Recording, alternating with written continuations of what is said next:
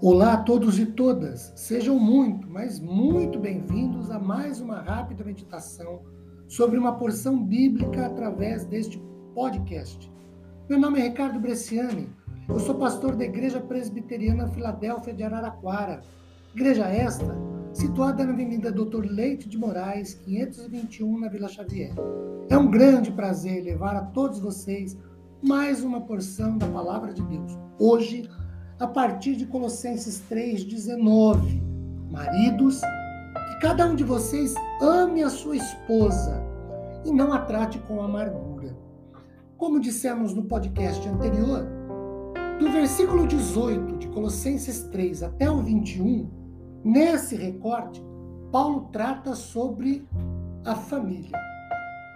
No versículo 18, ele tratou com as esposas, orientando-as a serem submissas, não subservientes nem escravas, mas a colocar-se voluntariamente debaixo da missão de seus respectivos maridos. Agora, Paulo se volta para falar aos maridos e lhes dá, pelo menos, três diretrizes. Primeiro, Paulo trata com os esposos sobre a monogamia. Afinal, queridos, a frase está no singular. Ele diz assim: que cada um de vocês ame a sua esposa e não a trate. Monogamia. Cada esposo tem a sua esposa, não esposas.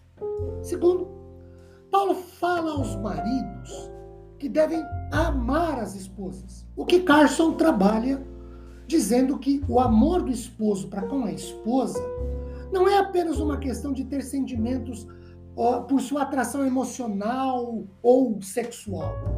Trata-se mais de um serviço de amor incessante, um cuidar de seu bem-estar total. A base do amor do marido para com a esposa é o amor de Cristo para com a igreja.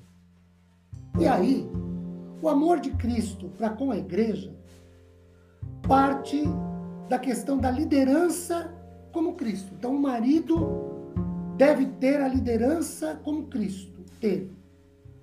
E isso envolve dispor-se a sacrificar, a ajudar sempre e ter em vista o ser essencial da sua esposa.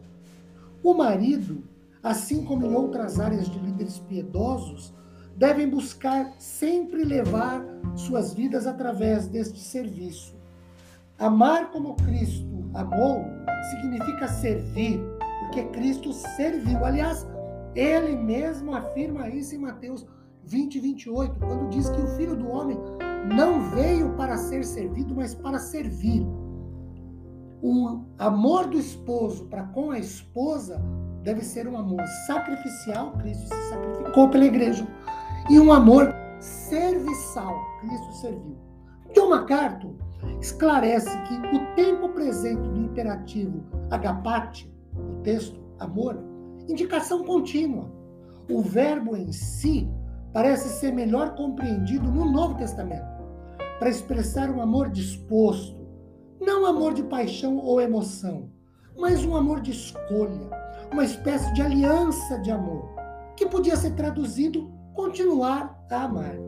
Terceiro, terceira diretriz de Paulo aos esposos é não tratar a esposa com amargura, que é o mesmo que não ser provocador ou mal-humorado, rude, amargo no trato para com suas esposas.